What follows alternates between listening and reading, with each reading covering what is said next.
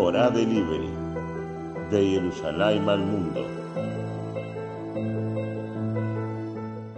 Estudiamos esta semana la Perayá de Lech la cual nos enseña sobre la orden de Dios a Abraham de abandonar su tierra e ir a Eres Canaan, su exilio junto a Sara en Egipto, la separación con Lot y la orden de hacer el Berit Milá.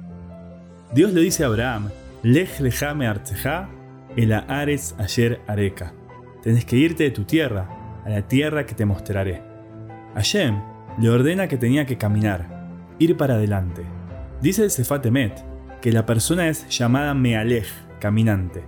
Esto quiere decir que siempre tiene que ir creciendo de un nivel a otro, salir de su acostumbramiento, de su naturaleza. Incluso cuando se trata de un nivel espiritual elevado, no debe conformarse con eso, sino que debe aspirar a seguir creciendo.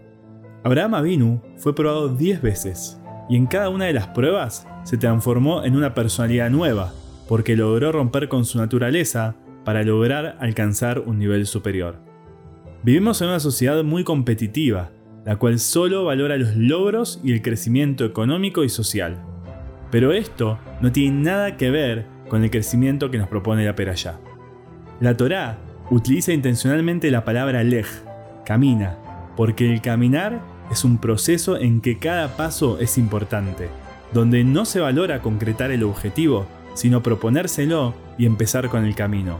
E incluso que no pueda concretarlo es tan importante como si lo hubiese hecho.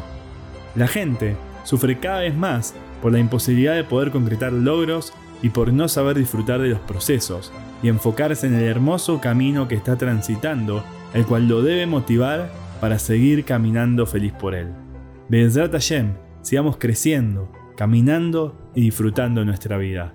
Desde Jerusalén, Shabbat Shalom Umeboraj.